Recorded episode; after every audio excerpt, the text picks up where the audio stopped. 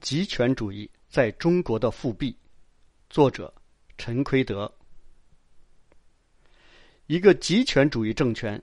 因为统治难以为继而自行改革，转变为准威权主义。多年之后，重新向极权主义回归。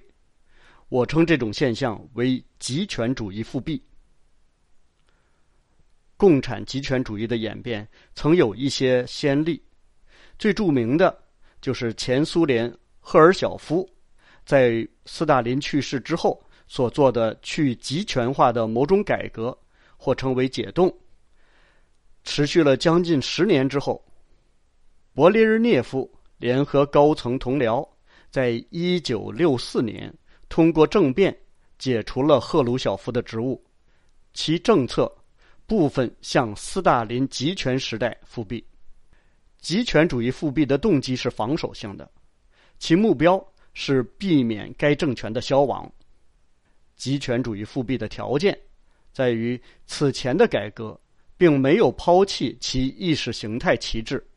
并没有改变集权主义的政治框架，没有三权分立，反对多党政治，禁绝言论自由。毛泽东去世之后。邓小平、胡耀邦和赵紫阳在中国推行改革开放政策，在经济上引进市场因素，允许多种产权形态，在社会控制上也有所放松，但并未公开放弃共产党的垄断政权，在基本政治框架上依然如故，所以有复辟集权的基地。但是。四十多年改革开放的中国历史，事实上已经留下了庞大的受益集团，其范围遍及到全社会，包括上层精英集团、权力精英、经济精英和知识精英，以及中产阶层、下层阶层和农民工等等。社会贫富差距加大，上层巨富人群富可敌国。下层工人和农民得益很少，但总体上，各阶层生活水准都比毛的时代有所提高，自由度也有所上升。正因为这样，执政当局要想返回毛时代，将彻底剥夺这些群体四十多年来获得的权利和利益，中国经济将大幅下滑，社会自由度也将大幅度降低。除了习近平所提拔的极少数亲近之外，中国各阶层的利益都会受到侵犯，特别是民营企业家和知识阶层。这种复辟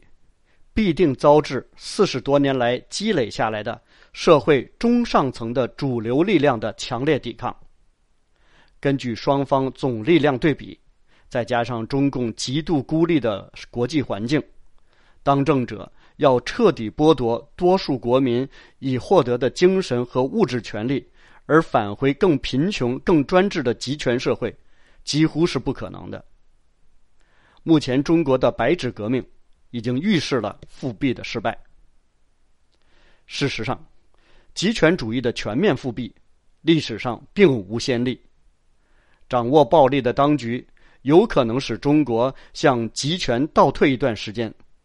但我的结论是，中国已经不可能完全返回毛泽东式的集权社会了，他最远能倒退到陈云所说的所谓新民主主义阶段，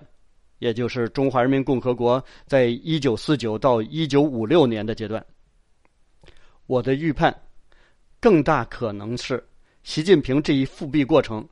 将在两到五年内半途而废。